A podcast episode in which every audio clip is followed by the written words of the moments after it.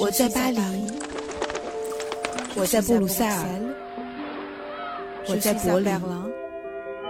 你在哪里？在喜马拉雅随意听欧洲，欧洲就在你的耳朵里。大家好，我是遗憾。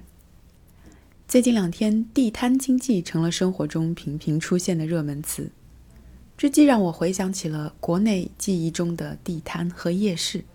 也让我想起了法国充满烤鸡香味的旧货市场。在法语里，“摆地摊”根据侧重的含义不同，有不同的说法。但是最接近中国语境里的“摆地摊”的说法，我觉得应该是“流动商贩”，也就是 “marchand ambulant”，专门指代那些在非固定的公共场所卖各种商品的商户。而这种非固定的含义也有区别，既包括能固定在地面上的商贩，比如报刊亭一类，又包括随时能够移动的商贩，比如卖热狗等快餐的卡车。所以这里的非固定应该并不是一个地理位置的概念，而更多的是一个非长期和暂时的概念。根据法律规定，只要是暂时占用公共场所。或者是道路的商户，必须要申请临时许可证，也就是执照，才可以营业。这个营业执照呢，通常一个季度或者一年更新一次。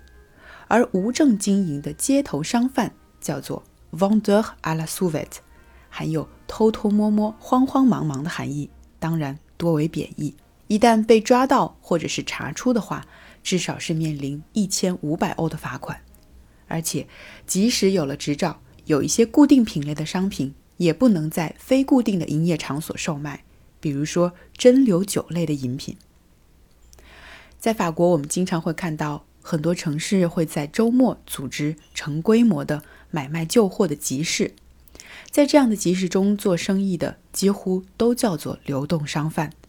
他们很多都是把家中不用的陈年旧物摆在地摊上卖。所以提起“摆地摊”这个词，我脑海中马上浮现的就是他们的形象。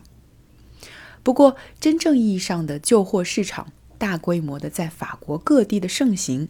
除了我们很快会聊到的著名的里尔的旧货市场，其他城市旧货市场盛行的年代并没有想象的那么久远。这是因为法国作为一个天主教的国家，自古以来就有仇商的社会心理，所以一方面。有钱人宁愿把不用的东西赠与或者扔掉，也不愿意拿来买卖。而另一方面，卖旧货的行为一般是城市郊区居住的穷人，或者是像犹太人这样被歧视的族群的行为。所以，旧货市场在法国是慢慢才被接受的。它的真正出现是在一九七零年代，而它的兴起更是要等到一九八零年代。在这里，我们必须要聊到法国北部的城市里尔了，因为在全法的城市中，只有里尔的旧货市场的历史最为悠久。在历史上，它是全欧洲最大的旧货市场，并且有一个固定的叫法，叫做 La Braderie。这个单词的来源呢，是15世纪原法国北部和比利时地区说的弗拉芒语，是烘烤的意思。因为每年八月底。在中世纪的里尔地区会举办大型的免税交易集市，叫做 Franche Foire。在那几天里呢，人们除了做买卖、做生意，通常还会在家门口烤一些可以外带的食物来卖，比如说常见的就是烤鸡。这样一来，整个集市上都弥漫着烤鸡的香味儿了。到了十九世纪。这种叫做 b r a d e 的免税交易的含义就开始向旧货市场的含义转变了，因为佣人们会把有钱的主人的旧衣服拿到这里来卖，有的家庭会把祖母留下来的餐盘和旧家具拿出来卖，所以这种具有清仓意义的 v i d g r e n i e 也就成了真正意义上的旧货市场了。随后的五十年里，里尔的旧货市场受到了世界大战的影响。也没能逃脱衰败的命运。然而，到了1968年法国学潮运动以后，它又再次盛行起来，并且增添了很多节日的欢乐色彩。到如今，里尔一年一度盛大的旧货节定在了每年九月的第一个周末，它也成为全法国最受欢迎的节日之一。仅仅一个周末的时间，参加旧货节的人数就可以达到两百万，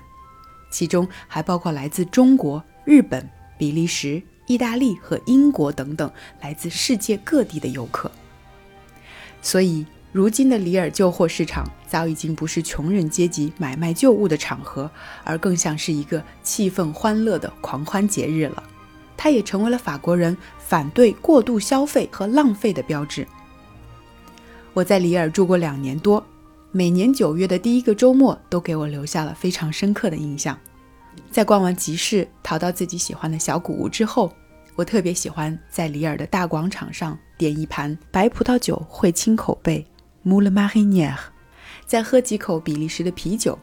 让九月初温柔的阳光洒在身上，很惬意。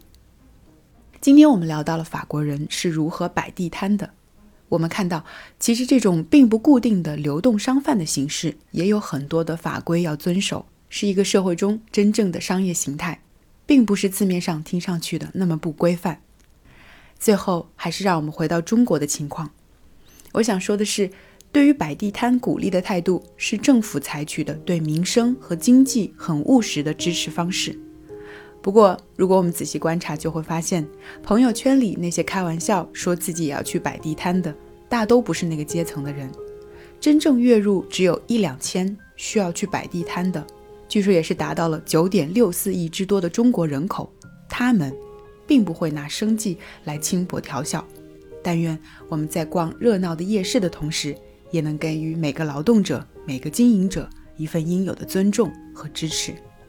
感谢大家收听本期随意听欧洲，欢迎加入我们的听友群。小助手的微信是 BlueMinion B L U E 下划线 m i g n o n n e，